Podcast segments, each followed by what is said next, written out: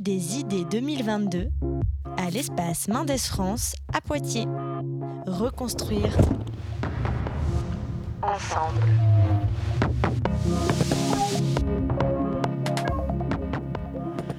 Bonjour à tous et à toutes, on est sur Delta FM 90.2 pour une émission spéciale. En ce début d'année 2022, la Nuit des idées a pour thème Reconstruire ensemble. C'est pourquoi cette semaine, le LP2I et le lycée Édouard Branly de Châtellerault organisent dans leur radio lycéenne une rencontre entre jeunes et scientifiques. Pour m'accompagner sur cette émission, Romain Lemaire, lycéen. Bonjour Romain. Bonjour Eléa, bonjour à toutes et à tous et plus exceptionnellement Pascal Chauchefoin, ancien directeur de la faculté de sciences économiques de l'Université de Poitiers. Vous êtes aussi maître de conférences en sciences économiques et vous avez rejoint récemment l'Espace Mendes France comme directeur scientifique. Bienvenue sur le plateau de Delta FM. Bonjour Eléa. Et bien sûr, Eléa Blin avec nous. Bonjour Eléa. Bonjour Romain, bonjour Pascal. Et aujourd'hui, pour cette table ronde, nous allons tenter ensemble de répondre à la question quelle relation avons-nous avec les sciences? Et pour répondre à cette vaste question, on divisera l'émission en deux temps. Pour nous pencher d'abord sur la place de la science dans notre société, puis on parlera de la médiation scientifique et de son rôle. Pour nous commencer et nous mettre dans l'ambiance, on vous propose, Pascal, un petit Fast and Curious euh, inspiré du média Combini. Le principe est simple, on vous pose deux fois et vous répondez euh, ce qui vous paraît être la meilleure proposition. Euh, est-ce que vous êtes prêt Oui, je suis prêt. Alors, COP21 ou COP26? COP21. Plutôt agir ou penser? Penser. Écologie ou économie? Éconologie. la croyance ou le savoir? Le savoir. Euh, la, philosophie, la philosophie ou les sciences? La philosophie. Changement climatique ou dérèglement climatique? Changement climatique. Préparer ou improviser? Préparer. Conférence ou visio Conférence. Faculté de Poitiers ou Espace Mendes France Espace Mendes France. Et enfin, pain au chocolat ou chocolatine Pain au chocolat. Je suis jurassien. Merci pour cette petite interview. On va euh, revenir sur la question croyance ou savoir. Vous avez donc euh, choisi savoir et ça va permettre euh, d'aborder l'axe 1, donc les sciences et la société. Euh, on va donc avoir un extrait tout de suite de Macron. Chacun d'entre nous doit à tout prix limiter le nombre de personnes avec qui il est en contact chaque jour.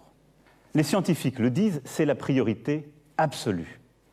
C'est pourquoi, après avoir consulté, écouté, les experts, le terrain, et en conscience, j'ai décidé de renforcer encore les mesures pour réduire nos déplacements et nos contacts au strict nécessaire. Alors vous pouvez l'entendre, donc on a pris euh, cette vidéo sur euh, Le Monde et euh, ça, ça pose la question de est-ce que finalement les figures d'autorité comme les politiques, donc ici le chef de l'État, ou bien les chefs d'entreprise peuvent se servir de la science et des scientifiques pour faire passer leurs idées? Il faut que on comprenne bien le rôle des, scientifiques, euh, des chercheurs euh, dans la société. Et effectivement, il faut toujours essayer de maintenir la frontière entre euh, la décision politique, l'instrumentalisation économique, le fait qu'un certain nombre de résultats puissent être utilisés par d'autres que par les chercheurs. Le chercheur, il a pour mission euh, d'accéder à la connaissance, euh, de développer la connaissance, euh, éventuellement de faire des découvertes qui vont faire avancer notre manière d'appréhender notre manière de vivre et notre environnement. Mais surtout, le chercheur, il est là pour éclairer l'avenir. Il n'est pas là pour décider à la place des politiques.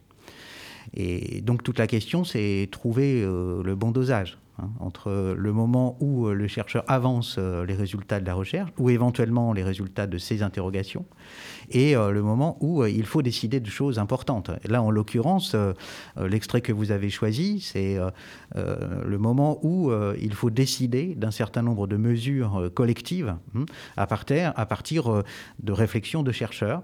Ils ont dit ce qu'ils savaient, ils ont dit ce qu'ils ignoraient, et ils ont dit ce qu'ils pouvait arriver dans différents scénarios.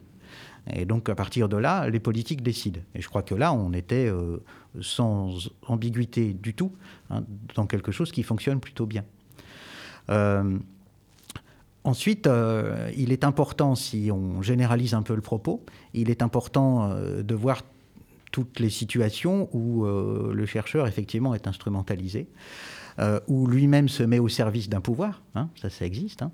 et donc il faut absolument qu'une déontologie s'applique.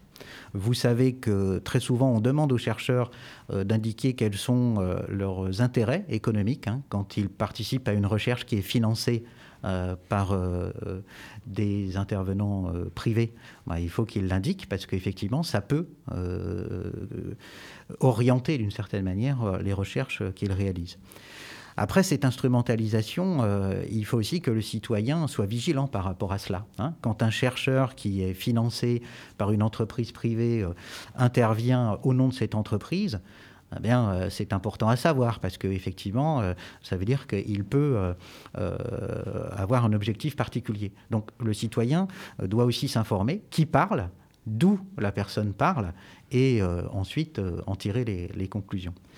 Et puis, cette instrumentalisation, il faut bien comprendre que dans la vie d'un chercheur, elle peut arriver en bout de course. C'est-à-dire, vous pouvez contribuer à développer des recherches et vous rendre compte euh, en cours de route que ces recherches peuvent devenir dangereuses. Vous avez de nombreux cas dans l'histoire des sciences. Hein. Euh, Oppenheimer, qui a été euh, le responsable de la recherche sur le projet Manhattan aux États-Unis hein, pendant, pendant la Seconde Guerre mondiale, qui a été directeur de recherche pour la bombe atomique, s'est rendu compte que cette invention allait être très très dangereuse. Hein. Donc euh, il, a, il a réagi en disant qu'il ne fallait pas la prolifération des armes nucléaires. Et euh, plus près de nous, euh, Testar, qui est un, grand biologiste, hein, qui est le, père du bébé éprouvette, comme on dit, hein, il, a, il, a, il est intervenu dans le débat public pour dire attention, attention à l'eugénisme, attention à la manipulation génétique peut être extrêmement euh, dangereuse. Donc euh, cette instrumentalisation, elle est, elle est aussi dans l'esprit des chercheurs et évidemment euh, il faut être absolument vigilant. Et puis, euh, peut-être pour finir sur cette question, euh, l'importance, bien sûr, du service public de la recherche. Hein. le financement public de la recherche garantit d'une certaine manière cette neutralité. Donc, il, est très important de la, de, la préserver. Alors, merci pour cette réponse complète. moi, je voulais juste revenir, par exemple, vous allez aborder le nucléaire. Est-ce que les, scientifiques ont le pouvoir de euh, s'imposer face aux, politiciens quand il y a diffamation ou quand euh, ils estiment que leurs recherches ne sont pas utilisées euh, à bon escient ou en tout cas déformées? Est-ce qu'ils ont un moyen de, de contredire, on va dire, les politiciens? Oui, ils ont bien sûr non seulement le moyen, mais le devoir de le faire. Hein, euh, il y a un principe de vigilance aussi des chercheurs hein, euh, vis-à-vis de l'utilisation qui est faite des résultats de la recherche. Donc euh, ils ont tous les moyens d'intervenir dans le débat public et de solliciter aussi la prise de position des citoyens. Donc les chercheurs ne sont pas dans une tour d'ivoire qui les empêcherait d'intervenir dans la société en tant que citoyens. Hein. Euh, c'est très important de comprendre que le chercheur est un citoyen comme un autre. Simplement, il produit de la connaissance et euh, il est capable de voir quels peuvent être euh, les risques engendrés par cette production de connaissances. Et donc, en tant que citoyen, il a les mêmes réflexes que vous et moi. Il se dit qu'à partir du moment où un danger existe, il a son devoir d'alerte, comme n'importe quel citoyen qui découvre qu'un problème peut surgir.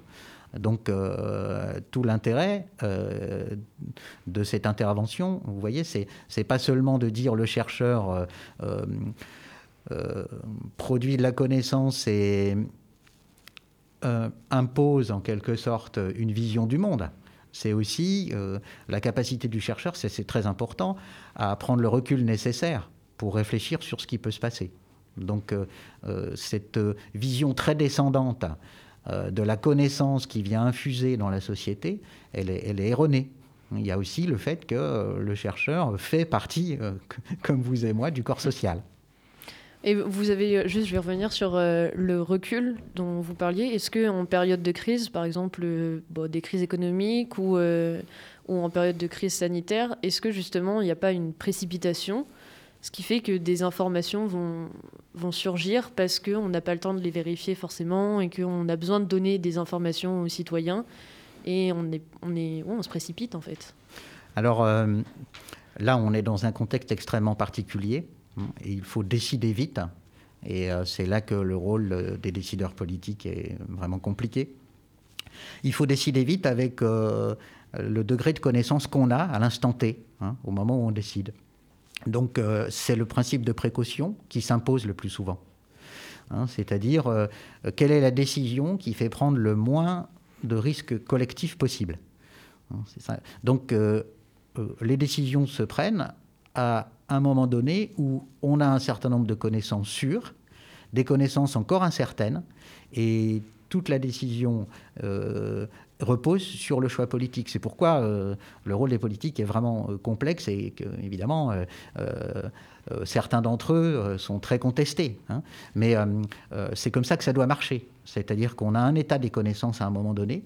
Il faut que les chercheurs puissent s'exprimer librement sur ce qui est connu et euh, ce qui est encore incertain. Donc c'est toute la différence entre la notion de science et la notion de recherche en cours. La science, euh, ce sont euh, des connaissances scientifiques avérées qui ont été testées et qui n'ont pas été réfutées. la recherche, c'est autre chose. C'est ce que les questions qu'on se pose, les hypothèses qu'on émet et ce qui est en train d'être vérifié ou pas. Et donc, euh, quand euh, une décision politique doit être prise et qu'on est dans le domaine de la recherche, c'est-à-dire ce qui n'est pas encore vérifié, évidemment, là, c'est extrêmement compliqué. Et ce qui s'impose à ce moment-là, c'est la prudence et la précaution. Donc, on peut être amené à prendre des décisions euh, qui sont au-delà de ce qu'il faudrait faire en toute connaissance de cause, mais le fait d'aller au-delà, ça permet la précaution. ça, c'est très important. Et Romain, je me tourne vers toi cette fois. Est-ce que euh, tu t'es déjà senti euh, désinformé euh, par rapport à une question ou est-ce que justement, en, période de crise, je pense bah, vraiment au Covid, là, est-ce que au niveau lien scientifique et toi, les infos que tu as eues, est-ce que tu t'es senti perdu? Bah, Un peu, et je dirais que c'est un petit peu drôle aussi parce qu'en quelque sorte, on n'avait jamais. Enfin, la politique, c'était jamais réellement très très lié à la science. Et je trouve que là, depuis euh, bah, les années Covid, euh, on entend beaucoup plus parler de la science de la part des politiques. Et je rejoins euh, Pascal sur le fait que j'ai l'impression que la politique doit aller vite parce qu'elle doit prendre des décisions, et surtout là pour une crise en plus, alors que bah, la recherche, c'est fait pour avoir du recul et qu'on voit très bien que des recherches scientifiques ont eu besoin de recul pour être, bah, pour être avérées, tout simplement. Mais euh, oui, je pense que parfois j'ai été désinformé. Puis en plus, euh, je trouve qu'on sert vraiment beaucoup de la parole scientifique parce que la science, c'est un petit peu une sorte de, de gage de sécurité. C'est-à-dire que quand on parle de quelque chose de scientifique, c'est censé être quelque chose de, de carré, qui a été prouvé, etc. Et je pense que c'est ça qui fait qu'on s'en sert beaucoup et qu'on arrive à déconstruire les choses et à émettre des, des idées et des idéologies par la science. Je suis plutôt d'accord sur, euh, sur ce point-là. Euh, on, va, on va enchaîner. Euh, la science est-elle pour les élites? On voit que les grandes écoles plutôt scientifiques, je pense par exemple au, au, prépa, où il n'y a que 7% des élèves qui ont des parents ouvriers. Ensuite, pour les concours comme l'ENA ou les écoles d'ingénieurs, on est autour de 5-4% et c'est même nul à Polytechnique, donc c'est des écoles qui sont euh, plutôt euh, réputées pour, euh, pour avoir un cursus scientifique. Est-ce que les informations scientifiques sont-elles accessibles à tout le monde? Est-ce qu'il n'y a pas, une, pour la classe supérieure, un espèce de privilège autour des informations scientifiques? Je crois que dans votre question, il faut distinguer deux choses. Il y a le mode de fonctionnement du, système éducatif, et ça, euh, toutes les études de sociologues spécialisés dans le monde de l'éducation montrent effectivement qu'il y a une grande inégalité euh, dans l'accès à certaines filières euh, dites d'excellence. Ça, c'est un phénomène général qui n'est pas lié seulement aux sciences, parce que vous auriez pu prendre des exemples dans les études littéraires et vous auriez eu la même conclusion. Donc ça, c'est une chose, c'est l'inégalité d'accès dans certaines filières dites d'excellence. Mais votre question, elle portait surtout sur l'accès à la connaissance scientifique et la diversité des, des, recrutements pour les filières d'excellence dans le domaine scientifique. Donc on retrouve évidemment ce clivage. Mais euh, pour l'accès euh, à la connaissance scientifique et l'appétence pour les sciences, euh, il y a un autre clivage qui est extrêmement important, c'est le clivage du genre. Bon, les jeunes filles ont moins l'occasion d'entamer de, des carrières scientifiques et donc c'est un problème auquel nous nous attachons en termes de médiation pour encourager les jeunes filles à, à s'engager dans les carrières scientifiques. Donc les déterminants sociaux sont multiples et ils sont toujours importants dans ces domaines-là. Après, euh, je pense qu'il n'y a pas d'effet de, classe euh, pour les questions euh, scientifiques. Il y a simplement un système, effectivement, qui ne favorise pas l'engagement des différentes classes, sociales, et notamment quand on fait les différences de genre. je crois que l'enseignement des sciences doit absolument privilégier euh, deux facteurs qui me semblent un peu minorés aujourd'hui pour euh, souvent des raisons de moyens. C'est d'abord l'expérimentation, hein, c'est-à-dire engager euh, des jeunes gens, quel que soit leur milieu social d'origine, à s'intéresser aux sciences, ben, c'est euh, le fait de pouvoir expérimenter. Vous savez très bien que vous retenez mieux euh, des connaissances si vous les avez expérimentées vous-même. Et donc la science se prête bien à cela. On peut le faire en philosophie, hein, on peut le faire dans tout un tas de domaines, mais quand même la science se, se prête très bien à cela. Et l'autre chose, c'est de faire plus d'histoire des sciences, parce que se demander comment des grands chercheurs euh, ont tâtonné, se sont trompés, mm. sont allés dans des impasses, puis ensuite euh, sont parvenus à trouver des solutions. C'est reproduire avec eux à 10, ans euh, ou plusieurs siècles, plusieurs dizaines d'années, pardon, ou plusieurs siècles d'écart, c'est refaire avec eux la démarche scientifique. et, ça c'est vraiment très important. Donc, euh, je ne pense pas que euh, la réflexion euh, par rapport aux inégalités d'accès puisse être traitée de manière globale. Je pense qu'il faut revenir sur les fondamentaux de l'apprentissage et des choses peuvent se, peuvent se déclencher. Oui, là, c'est même un enseignement avant les écoles supérieures. Là. Mm. C'est plus même au niveau collège ou lycée. Mm. Bon, on peut aborder la, la, question, mais par exemple, au lycée, il n'y a plus dans le tronc commun il n'y a plus de matière scientifique à part euh, ceux qui en prennent en, spécialité. Euh, nous, ce qu'on fait, on, a donc ce qu'on appelle l'enseignement scientifique. Mais c'est pareil, il n'y a pas tout ce qui est manipulation ou travaux pratiques comme euh, il peut y avoir en spécialité. Et c'est vrai qu'il y a du coup il y a un désintérêt pour la science, surtout qu'en plus les gens qui ont arrêté les spécialités, c'est ceux qui déjà étaient moins attirés mm. par la science.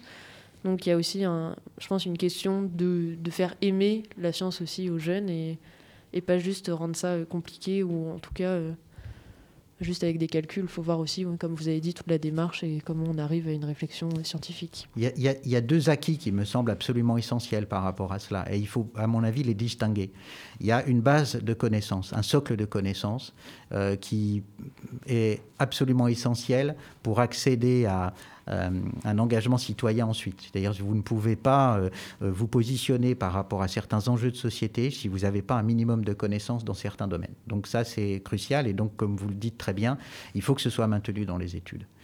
Et, donc, il faut déterminer quel est ce socle. évidemment, il est de plus en plus important compte tenu du développement de la science et des techniques. Et l'autre aspect, c'est le raisonnement scientifique. Et ça, on peut l'avoir dans tout un tas de disciplines. On peut l'avoir dans les sciences humaines et sociales, bien sûr. Mm.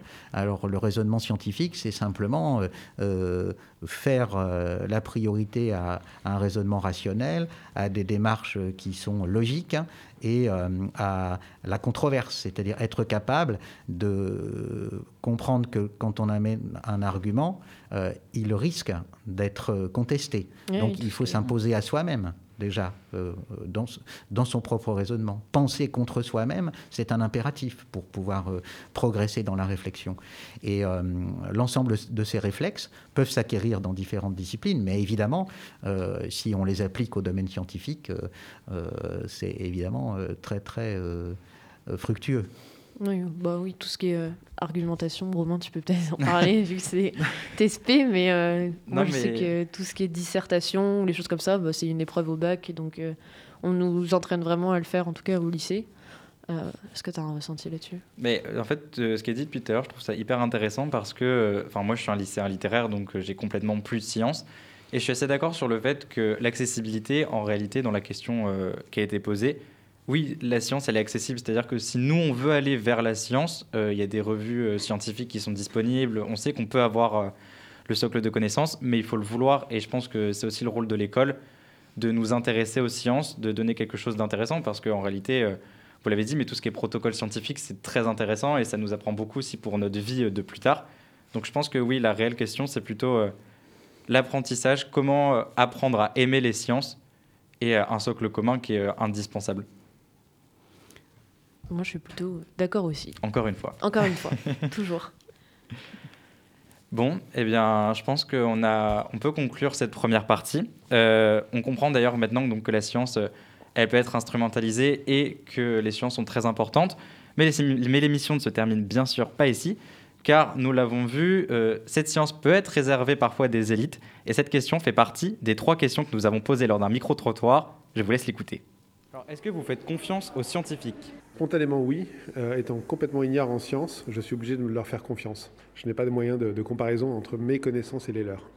Euh, en général, oui. Après, ça dépend sur euh, quel sujet et ce qu'ils racontent. Je dirais que ça dépend des scientifiques, ça dépend de leur statut, et euh, je pense que les scientifiques, ça re- représente une diversité importante. Moi, j'étudie notamment beaucoup l'économie, et il y a en fait euh, des gens qui, parfois, sous couvert de la science, font passer des aspects idéologiques, des idées qui leur sont propres, en leur faisant passer pour des vérités. Donc, je dirais que ça dépend des scientifiques et du crédit que je leur accorde. Alors dans une certaine mesure oui parce qu'on n'a pas trop le choix au final mais dans la mesure où je peux pas enfin nous de, de- de notre point de vue on peut pas on peut pas en être sûr en fait on est obligé de ça tout repose sur la confiance donc oui mais euh, certaines choses sont à prendre avec des pincettes. Quelles sont vos sources d'information Malheureusement, en fait, j'en ai pas vraiment, sauf les, les principaux médias nationaux à la radio. Euh, ça dépend. Il y a des, je, je vais chercher dans les manuels, sur internet, ou alors euh, je demande à mes parents ou à des gens que je connais. Euh, les réseaux sociaux globalement et euh, des journaux euh, en ligne. Et est-ce que vous pensez que la science est réservée aux élites Non, je ne pense pas du tout que ça puisse être réservé aux élites. Euh, D'un certain côté, oui, parce qu'il faut avoir pas mal de connaissances pour comprendre ce qui est euh, énoncé en sciences. Après, avec l'école, on a quand même euh, une bonne base pour comprendre ce qu'on nous raconte. Euh, elle ne le doit pas. Euh, Peut-être qu'on leur laisse trop facilement justement euh, cette, place. Elle devrait être au contraire connue de tous et de toutes. Maintenant, effectivement, on a parfois des, des- des lacunes ou des incompétences ou une petite appétence pour la science, ce qui fait que nombre d'entre nous n'y connaissent rien et que c'est bien dommage. Mais effectivement, il faudrait que tout le monde ait, euh, des, des solides bases. Ce serait bien mieux pour pouvoir euh, euh, mieux comprendre le, monde d'aujourd'hui. Il y a des démarches qui visent ju- justement à ce que la science puisse être accessible à tout le monde. C'est bah, le boulot d'un grand nombre de professeurs, d'enseignants, mais il y a aussi un certain nombre d'éducations, d'associations, enfin d'associations, excusez-moi, d'éducation populaire qui essaient justement de rendre la science accessible au plus grand nombre. Mais la science, ça recouvre une des réalités qui sont très diverses en fait. Encore une fois, si je reprends l'exemple de l'économie par exemple, je pense qu'il y a une volonté consciente de la part d'une partie de la population que les grandes questions économiques ne soient pas accessibles à la population. Donc il y a une volonté que les débats ne soient pas compris, pas accessibles. Et c'est notamment là où, pour moi, les médias, ils ont un rôle non pas de diffusion d'informations, mais parfois un rôle idéologique, en réalité de préserva- préservation d'un ordre existant. Alors déjà, nous remercions bien sûr les personnes ayant répondu à nos questions et nous voyons bien que quelque chose se dégage de ce micro-trottoir. Comment accéder à la science Comment faire confiance à ceux qui nous délivrent l'information Et est-elle réellement accessible?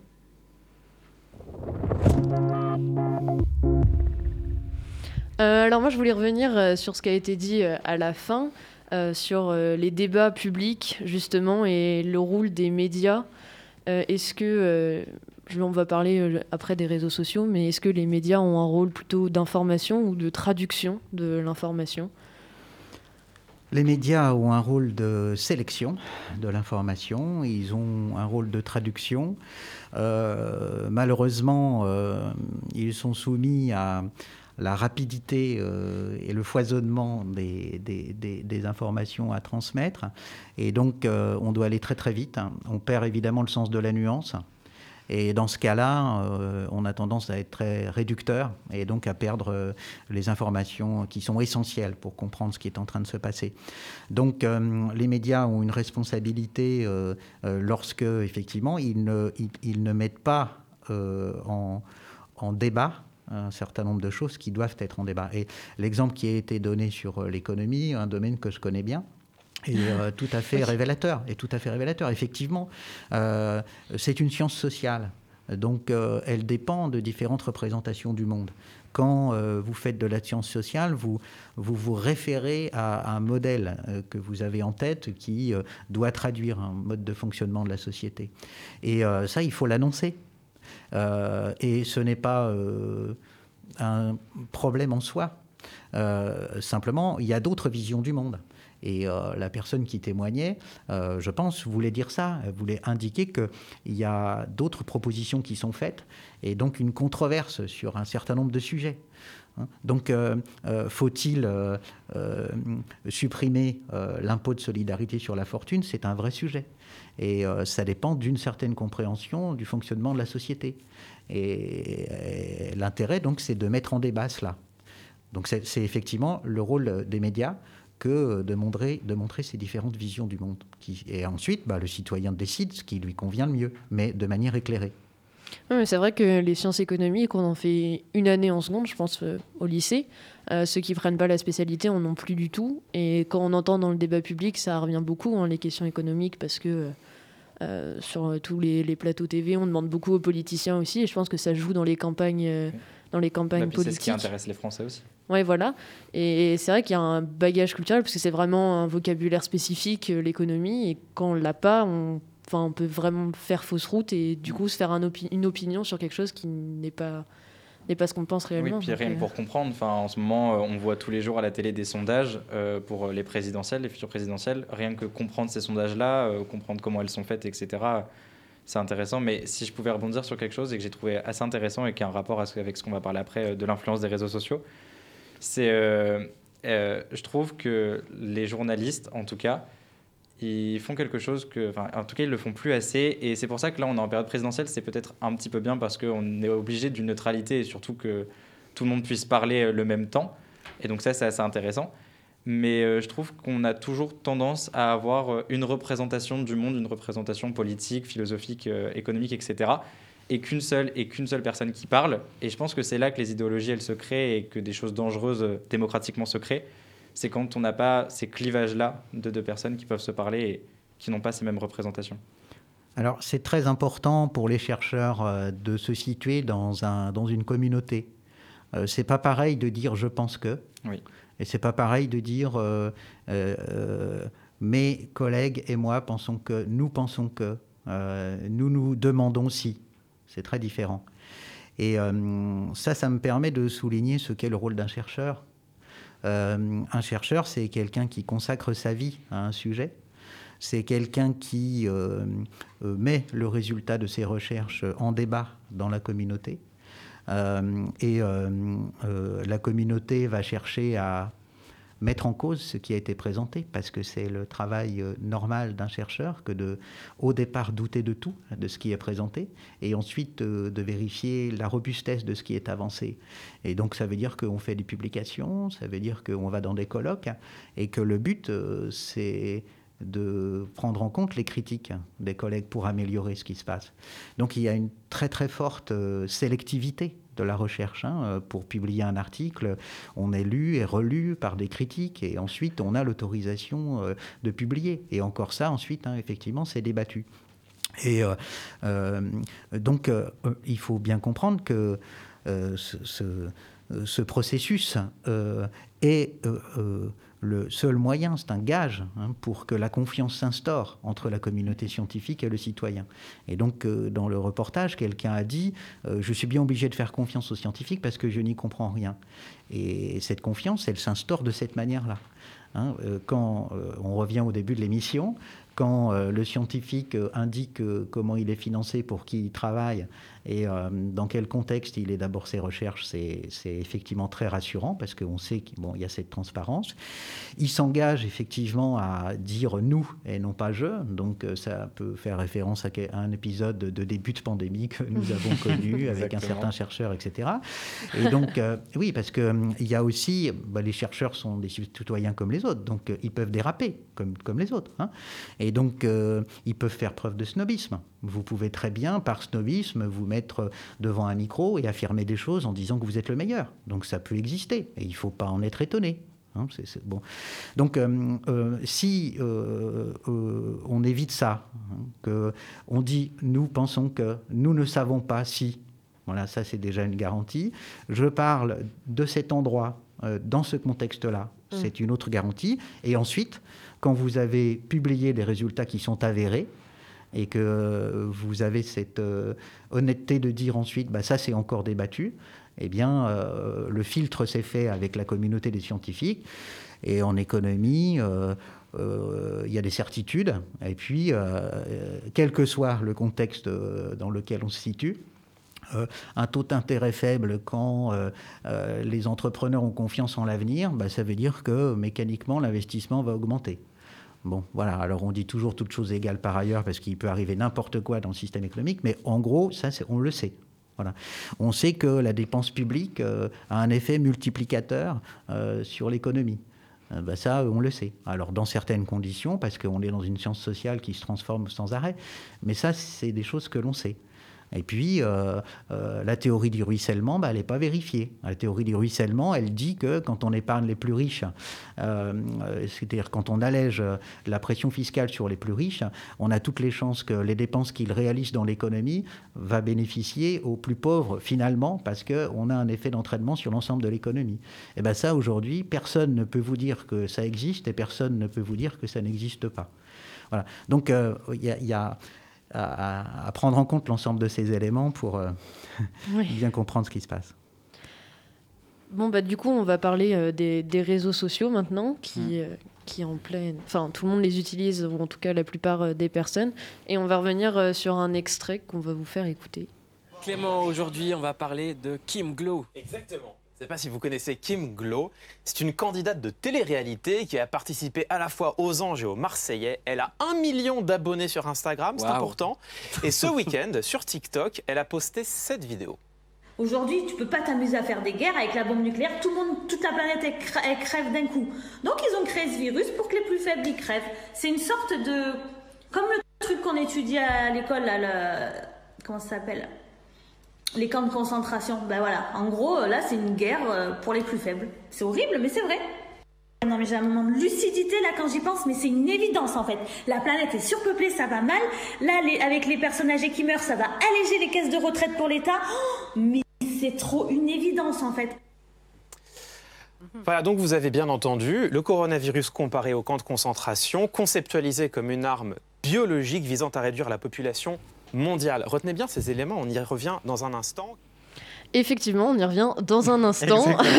Merci pour la euh, Oui, c'est les réseaux sociaux. Et donc, euh, ils l'ont dit, hein, elle avait plus d'un million euh, d'abonnés. Est-ce que c'est dangereux? Est-ce que c'est à risque hein, quand on entend ça? C'est des faits qui sont. Est-ce qu'on peut même parler de complotisme? Je ne sais pas. C'est les questions que je vous pose.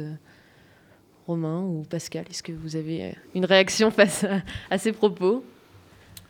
Bien, euh, affirmer un avis, euh, c'est très différent que de construire son opinion. Hein. Euh, construire un avis, élaborer un avis, argumenter un avis, c'est très différent que d'adresser à la cantonade une certitude sur laquelle on s'appuie ou une croyance hein, que l'on croit, enfin, dans, laquelle on croit absolument. Donc euh, je crois que cet extrait est assez révélateur du fait que c'est pas parce qu'on assène sa propre vérité qu'elle est valable en tout. Et vous avez bien compris, euh, vous avez vu, il n'y a, absolument pas d'argumentation. Encore une fois, l'un des éléments qui euh, nous rappelle l'exigence de la rationalité, c'est penser contre soi-même, c'est-à-dire avancer un argument et essayer en soi-même et en toute rigueur euh, de voir quelles en sont les limites et quels en sont les défauts. Et à partir de là, on peut progresser.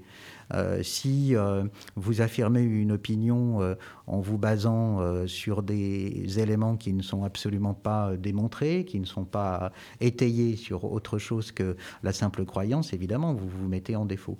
Donc ça, c'est une première remarque. Et puis l'autre élément, c'est que avec les réseaux sociaux, le danger, c'est qu'on s'enferme dans une bulle d'évidence. Hein. C'est-à-dire qu'on on, essaye de se conforter dans son jugement et on va sélectionner les informations qui euh, correspondent à ce que l'on croit déjà. Et c'est comme ça que vous avez une sorte de bulle dans laquelle vous vous enfermez et vous allez toujours trouver euh, d'autres personnes qui pensent comme vous, même si euh, vous êtes totalement dans l'erreur. Et ça, effectivement, c'est extrêmement dangereux parce qu'on voit grossir ces, bulles de fausses croyances. Hein, la croyance, attention, il y a des croyances vraies et il y a des croyances fausses. Les croyances vraies, c'est euh, à un moment donné, on pense que quelque chose existe et, on y croit jusqu'à ce qu'on euh, on se rende compte qu'il euh, y a trop d'éléments pour nous amener à persister dans le jugement. au début de toute démarche scientifique, il y a une croyance. Et donc, il faut vérifier qu'elle est vraie. Alors, à ce moment-là, vous mettez en place ce que j'ai décrit, c'est-à-dire tout un raisonnement qui permet de tester cela. Si euh, ça ne tient pas, alors euh, cette croyance était fausse. Mais encore une fois, ça nécessite du temps, de la nuance, de la controverse, y compris en soi-même. Et euh, évidemment, ce qui est très inquiétant aujourd'hui avec le développement des réseaux sociaux et le type de réaction qu'on a eu tout à l'heure, c'est qu'on n'a plus le langage de la rationalité, de la logique, de la cohérence pour euh, échanger entre nous. Euh, quand il s'agit de prendre des décisions qui vont engager le collectif, hein, que la science apporte des éléments pour réfléchir sur ce qu'il convient de faire, comme tout à l'heure votre exemple euh, par rapport à la crise Covid, il est très important d'avoir un, moment de délibération. Alors on a entendu le président de la République qui dit voilà les décisions qui ont été, prises parce qu'il faut que nous réagissions dans l'urgence et nous avons été élus pour cela et nous assumons ces responsabilités. Bien sûr, ils savent très bien qu'ils euh, peuvent euh, un jour être euh, mis en cause parce qu'ils n'ont pas fait les bons choix, ça, ils le savent très bien. mais donc il y a toujours un processus de délibération. C'est pas parce que le président de la République s'adresse à nous qu'ensuite les journaux ne publient pas des contrôles ne disent pas il fallait pas faire comme ça ou que les scientifiques ne disent pas. Donc euh, ça c'est euh, effectivement très important. Et cette controverse, euh, ces échanges et ce processus de délibération, ça ne peut avoir lieu que si nous avons une base commune de réflexion. Et on sait très bien ce qui se passe dans l'histoire de l'humanité. Quand la rationalité disparaît, c'est le totalitarisme qui arrive. Parce que comment s'impose la vérité à ce moment-là? Elle s'impose par la violence, par la coercition ou par l'endoctrinement, ce qui revient au même. Mm. Donc euh, euh, le danger est là. Oui, c'est vrai. Et puis on parlait de, confiance aussi euh, tout à l'heure. On en vient même à douter des scientifiques et à remettre notre confiance en cause. Je, pense par exemple autour du vaccin et la question du, vaccin qui a été plutôt déformée dans, dans, pas mal de cas. Il y a un vrai débat qui, qui met en place juste sur la confiance en fait euh, dans les mm. scientifiques, enfin en les scientifiques Moi, je trouve que le témoignage euh, euh, de la personne dans l'interview était très transparent de ce point de vue-là, très, mm. très, honnête. Ça consiste à dire je, je, je fais confiance. Alors faire confiance, c'est vérifier que le processus de, d'élaboration des, des, thèses scientifiques est, euh, est, bien respecté. Et puis tout ce qui est euh, information aussi.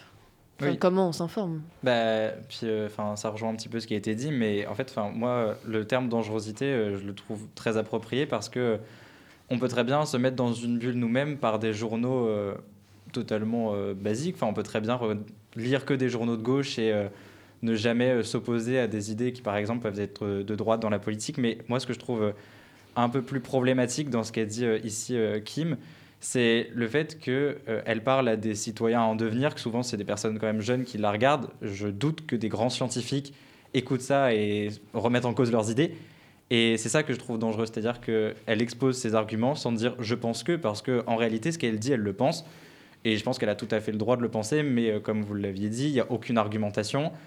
Elle juste déblatère des choses comme ça euh, en comparant des choses. Et c'est là que je trouve euh, que c'est très dangereux, c'est que ça crée des choses chez les jeunes et chez les gens qui la regardent. Oui, parce qu'elle a une vraie influence, euh, c'est pas juste euh, Alors, sur les réseaux. Il y a un paradoxe, hein, c'est que euh, pour, euh, pour comprendre qu'on est ignorant sur un sujet, il faut avoir assez de connaissances. Exactement.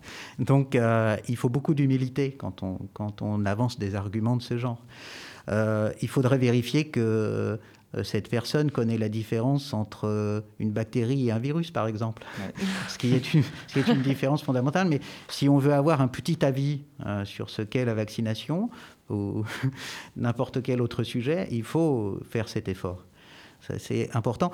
Euh, un autre aspect, euh, c'est évidemment euh, le minimum de, de- de- de points d'alerte quand on réfléchit sur euh, des questions scientifiques ou quand, quand on réfléchit sur les conséquences d'un phénomène euh, comme celui dont on parle là. Euh, par exemple, des choses aussi simples que la différence entre euh, la corrélation et la causalité. Mm. C'est des choses très bêtes, mais euh, Oui. sur lesquelles on a sans cesse à réfléchir au quotidien à travers ces, ces thématiques. Le fait que les escargots sont très visibles alors qu'il a plu, bah, c'est une corrélation. Mais on serait peu nombreux à affirmer qu'il pleut des escargots. Par exemple. Donc, euh, et sur euh, des choses aussi bêtes que les moyennes. hein. Une moyenne sur une population très étendue, hein, euh, ce n'est pas un chiffre qui euh, correspond à la situation de chacun. Oui, qui est Hein, une moyenne euh, peut cacher des écarts extrêmement importants entre euh, les différentes mesures. Donc, euh, que révèlent ces écarts? Alors, il y- a tout un ensemble de choses comme ça, vous voyez, et hum, ça nous ramène à l'échange de tout à l'heure sur euh, la formation scientifique. Euh, Il y a une base de connaissances, par exemple la différence entre un virus et une bactérie, et donc ça, il faut l'apprendre. Et puis, il y a le raisonnement scientifique. Et euh, c'est la différence entre la causalité et, la, corrélation. Et euh, euh, ces deux éléments-là doivent absolument être acquis. Et vous- comprenez bien que euh, on peut aborder euh, ces questions de, de- de raisonnement euh, rigoureux euh, dans des disciplines littéraires ou, ou- ou dans des sciences humaines et sociales. Donc je pense vraiment que les deux doivent, doivent être distingués. Oui. Bah, justement, à trop vouloir populariser la science, la rend-on imprécise et trop grossière? Je pensais tout à l'heure, vous parliez des, des lieux et le contexte à chaque fois qu'il faut remettre en place quand on parle d'un fait. Je pense par exemple les sciences sociales, on parle beaucoup des sociétés européennes et pas forcément de d'autres sociétés. Ça nous est beaucoup enseigné euh, la structure des sociétés Une européennes. euh, recentrée. voilà. Euh, justement, je trouve que dans les, les médias ou dans la manière dont on est informé, on nous apprend des, des schémas qui nous sont propres, mais on n'a pas une vision globale. Est-ce que ça aussi, c'est pas un peu dangereux pour la science Parce que, euh, en général, on va, on va prendre un fait et on va pas prendre la globalité et juste donner un chiffre et pas prendre euh, toute la recherche qu'il y a derrière. Est-ce que ça limite pas aussi euh, la, connaissance scientifique? Ah, c'est toute la difficulté euh, de la médiation. hein. C'est toute la question de savoir qu'est-ce qui permet une bonne compréhension globale d'un- phénomène et quelle est la frontière à partir de laquelle les choses seront rendues trop complexes et euh, donc impossibles à comprendre. Donc c'est un vrai métier, c'est le métier des enseignants. C'est le métier des enseignants. Euh, qu'est-ce qu'on dit à des étudiants de première année et qu'est-ce qu'on dit à des étudiants de master? Et hum, qu'est-ce que vous dites euh, à quelqu'un que vous rencontrez de manière très ponctuelle, euh, auprès de qui vous faites euh, une explication ou auprès de qui vous faites une conférence, euh, et quelles sont ses attentes et quelles sont, quelles sont les, connaissances prérequises qui sont, qui sont en cause. Donc c'est toujours cette question de dosage, de contextualisation. C'est pourquoi je disais que l'enseignement de, l'histoire des sciences est extrêmement... Alors toutes les sciences, hein, y compris humaines et sociales, l'enseignement de l'histoire des sciences est extrêmement important parce que ça permet de comprendre les contextes dans lesquels euh, se développe euh, une pensée, une croyance, vraie ou fausse, et euh, de, voir comment les choses s'élaborent. Donc ça, c'est un point qui doit être souligné parce que la complexité, lorsqu'elle est simplifiée à l'extrême, donne lieu à des résultats faux, des croyances fausses. mais la complexité peut parfois permettre de se enfin, elle donne un refuge parfois en disant bah, c'est trop compliqué, vous comprendrez rien. Donc laissez-nous décider. Et, évidemment, ça, ça peut être un biais des chercheurs et des décideurs politiques. Voilà. Hein, le défaut, et c'est pour ça que la médiation est vraiment importante, parce que c'est l'effort qu'il faut faire pour amener euh, le débat à un certain niveau euh, qui va permettre ensuite euh, d'échanger. Ouais, et puis il y a même ce, cliché du chercheur qui ne sait pas parler en public et qui, qui ne s'exprime pas en public, et c'est un cliché qui est alimenté souvent. je pense par exemple au film Don't Look Up, où, qui retrace tous les clichés un peu de, bah, des, des, personnes qui ont une influence dans la société. Euh, c'est vrai que c'est dommage parce qu'il euh, il y a aussi peu de, de comment d'émissions qui sont adaptées pour des jeunes, je pense euh, par exemple, et qui font appel à des chercheurs. Il n'y a pas ce lien vraiment entre les chercheurs et les, les jeunes, alors que c'est, enfin, je pense que c'est nous qui nous créons une opinion qui aura de l'influence après plus tard, je pense. C'est, un vrai défi pour, pour la recherche en général, hein, et donc tous les chercheurs euh, sont confrontés à cette question. Euh, lorsqu'on est chercheur, on est sélectionné sur euh, la qualité, enfin son intelligence, son implication, la qualité des recherches, l'intérêt, la pertinence des recherches. Et on n'est pas évidemment recruté en fonction de sa capacité à faire de la médiation, à expliquer ce qu'on fait. C'est tout à fait naturel, hein, évidemment. Mais évidemment, ensuite, ben, on a des capacités très, très différentes d'un chercheur à l'autre. Mais pourtant, c'est un défi. Donc il faudra que la communauté scientifique ait des moyens euh, pour euh, encourager ces dispositifs de médiation. Parce qu'on voit bien que ce divorce, euh, qui est aujourd'hui assez profond entre mm. la société et, la communauté des chercheurs, peut amener à des résultats extrêmement dangereux. Bah, je pense à la question du dérèglement climatique, hein, qui, a souvent, qui, a été pendant très très longtemps dans le déni. Est-ce que aussi on ne peut pas reprocher aux, aux scientifiques de ne pas avoir assez simplifié, on va dire, à ce moment-là, ou de ne pas avoir porté un intérêt plus important. Je pense par exemple pendant les élections euh, américaines où il y avait, euh, à Reagan par exemple, où il y avait un scientifique qui prouvait, euh, en ramenant une petite boule de neige, que la Terre allait bien. c'est vrai que c'est compliqué bah, à, faire la distinction en tout cas. Oui, mais le, le, contexte n'est jamais aussi simple parce que on a toujours des jeux d'influence, on a toujours mm. des jeux de pouvoir et on les supprimera jamais. Euh, on sait depuis très longtemps qu'il faut avoir une... Enfin, dès les années 70 euh, et même encore avant. Donc il y, a, un moment donné où le contexte euh, social, politique, économique va venir jouer un rôle très important dans le fait qu'une information s'impose ou pas ou si elle ne s'impose pas, euh, euh, elle est mise sur le devant de la scène et elle est débattue. Et donc ça, c'est tout un contexte et euh, la responsabilité n'en incombe pas seulement aux chercheurs. C'est beaucoup plus compliqué. Oui, c'est beaucoup plus large. alors tout à l'heure, vous avez parlé de la médiation et nous, on a cherché à se poser la question aussi qui doit s'imposer comme médiateur, informateur de la science? Et les journalistes, parfois, sont eux-mêmes considérés comme informateurs. Et puisque cette radio aime vous informer, eh bien, place au JT.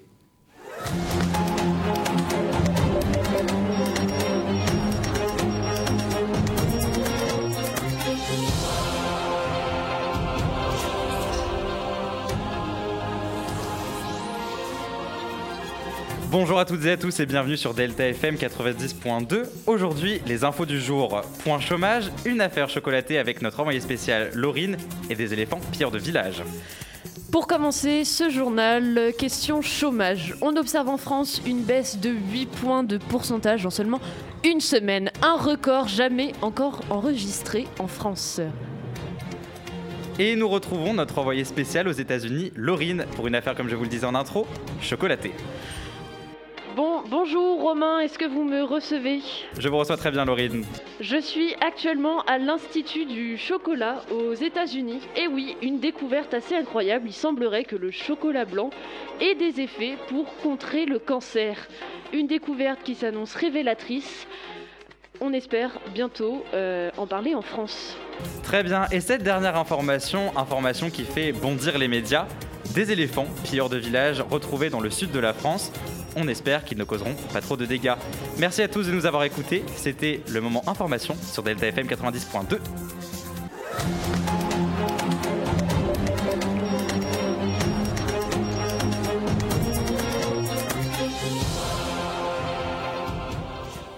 Alors donc, euh, on se retrouve dans cette table ronde finalement. Et alors, si on a décidé de faire cette petite chronique, euh, donc euh, je pense que vous l'avez compris chez vous, c'était une fausse, c'était des fausses informations. Et en réalité, ça nous paraissait important parce que nous ici à Delta FM, je sais par exemple, moi je tiens une émission de radio d'information. Et en réalité, on est des journalistes, on doit faire un travail de journaliste. Et ce qu'on dit, c'est entendu, écouté et peut-être d'ailleurs même inculqué chez les gens. Les gens le pensent et le croient. Donc euh, ça nous a paru aussi euh, important de faire voir que finalement, très facilement, on peut faire passer des informations où là, on a pris une petite voix de journaliste avec une, euh, oui, c'est ça. Avec, une des musique- petits effets de radio et puis hop. Exactement, une musique bien représentative du JT et pour montrer aussi cette facilité bah, de mener les gens vers l'ignorance finalement. Ouais, et puis juste pour ajouter un truc, je pense qu'il y a la crédibilité aussi qui est accordée aux médias. Je pense par exemple, moi j'ai une carte presse jeune et je m'en sers pour, euh, pour faire des reportages ou des trucs comme ça et ça apporte une crédibilité alors qu'en soi c'est juste une carte et rien n'atteste que je suis vraiment, euh, vraiment journaliste et que j'ai un droit de diffusion. Mais c'est vrai qu'on accorde une crédibilité. Est-ce que c'est c'est vraiment bien? Enfin, Romain, je te laisse euh, reposer une question par rapport à ça. Mais... Non mais c'est juste, est-ce que cette facilité finalement euh, d'information erronée, est-ce qu'elle est dangereuse? Parce que maintenant, on peut se servir de la science et on peut se servir de fausses informations pour faire passer euh, des idées euh, qui sont fausses. C'est une très vieille question hein, de, la responsabilité euh, du journaliste, la responsabilité des médias en général, dans la mesure où ils sont un intermédiaire entre des lieux de savoir, des lieux de pouvoir et, la population, les gens qui leur font l'honneur de les écouter et de leur apporter de la confiance. Donc la confiance, ça se gagne. Euh, la crédibilité, ça s'acquiert.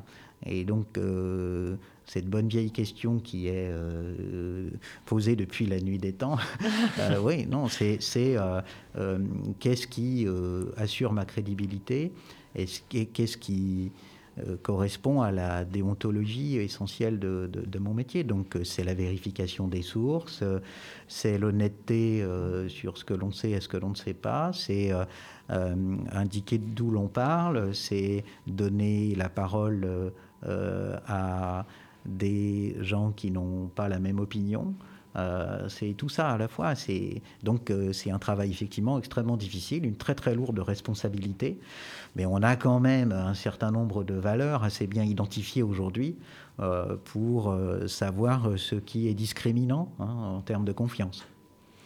Oui, je suis, plus, je suis plutôt d'accord et je rejoins aussi, euh, tout à l'heure on parlait de démarche scientifique, je pense qu'il y a un point commun entre les journalistes et les scientifiques sur ça, c'est la démarche pour, euh, pour avoir accès à une information et, et la rendre factuelle. Un vrai protocole. Oui, il y a un protocole, je pense, et il y a des médias qui le respectent plus ou moins, je ne citerai pas, mais... Bah déjà, lorsque que- vous avez le temps, hein, euh, lorsque vous avez du temps, Oui. vous avez les moyens d'introduire la nuance et le discernement. Et ça, c'est euh, un élément essentiel. Si vous courez après l'information, que vous cherchez absolument le sensationnel, on voit très bien les dérives auxquelles euh, on arrive. Donc, euh, il y a des médias qui ont les moyens de le faire, hein, qui ont les moyens financiers, qui ont les compétences réunies pour faire cela. Et puis, il y en a d'autres qui ont choisi une autre voie. Et on voit bien sûr euh, toute l'importance du système économique, là aussi, dans la structuration aujourd'hui des médias. Euh, le fait que, si je prends l'exemple des médias euh, de la presse écrite, le fait que les, la taille des comités de rédaction Oui. diminue considérablement, bah, ça veut dire qu'un seul journaliste est obligé de couvrir tout un tas de sujets et aller très vite dans ce qu'il fait. Et cette charge-là, elle est au détriment de la qualité de l'information, c'est très clair. Je ne parle pas évidemment de la concentration de la presse et euh, des interférences entre euh, euh, l'économique, le politique et, l'information, qui sont des choses sur lesquelles on devrait aussi parler dans les moments de- d'élections euh, nationales et puis il y a un recul aussi, je pense, à faire euh, sur les médias. On parlait tout à l'heure de propagande. euh, Il y a beaucoup de pays qui utilisent les Mm. médias pour euh, faire leur propagande et passer, faire passer des infos, même des infos scientifiques, hein, des faits.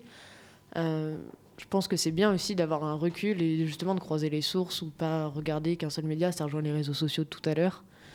Et ouais, je pense que faut aussi se faire une opinion sur ce qui est dit et après faire des recherches complémentaires.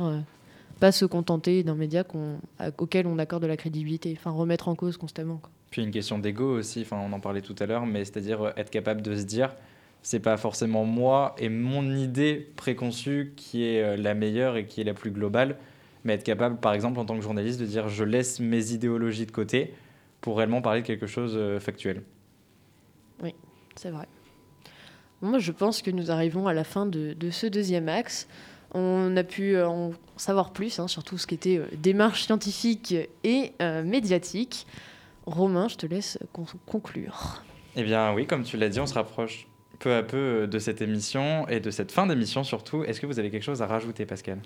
On n'a pas eu le temps de beaucoup parler de la médiation scientifique. hein. C'est un métier à part hein, Oui. euh, Oui. auquel euh, des, des professionnels se forment, hein, à des niveaux master hein, notamment. Il y a aussi des thèses sur la médiation scientifique. Donc c'est un métier parce que euh, c'est une démarche très particulière, notamment aller chercher des publics qui ne sont pas intéressés a priori à la science. Parce que quand vous vous adressez à des gens qui sont intéressés, c'est pas le souci. Euh, euh, vous faites un travail salutaire, mais euh, le plus important dans la société, euh, c'est euh, d'aller toucher des gens qui, soit parce qu'ils ne sont pas dans les canaux classiques de l'information, soit parce qu'ils n'ont jamais pensé à s'informer sur tel et tel sujet, d'aller leur faire une proposition. Donc ça, c'est un élément très important à souligner parce que cette tâche-là, il faut la mener de manière encore plus forte, renforcée dans le contexte que votre émission a très bien retracé.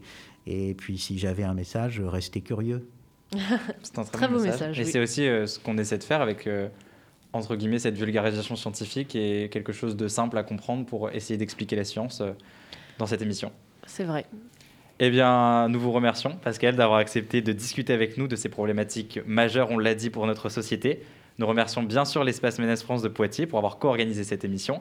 Merci à Justine pour la technique, merci à Eléa et à vous surtout d'avoir suivi cette émission.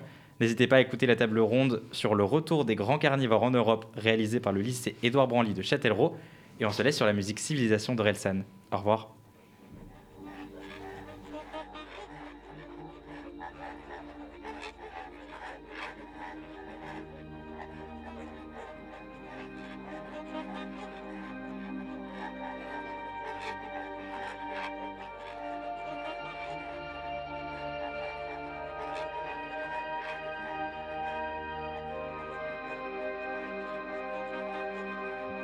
Je sais pas comment sauver le monde, et si je savais, je suis pas sûr que je le ferais. J'ai pas grand chose à t'offrir, à part te dire qui je suis et ce que je sais. Je crois jamais ce qu'on me dit en premier, les mensonges circulent plus vite que le vrai. J'ai couru après le bonheur, sans prendre le temps de savoir ce que c'est. J'essaie d'avoir un enfant, j'essaie d'avoir autre chose que des regrets. Quand tu verras 2022, je comprendrai qu'ils se mettent à pleurer. Ils disent que tout va s'effondrer, qu'on va y passer dans 3 degrés. Je pensais que la science allait nous sauver, mais j'ai de moins en moins confiance au progrès. Je sais même pas pourquoi je pense à ça, j'y connais rien, qu'est-ce que j'y connais?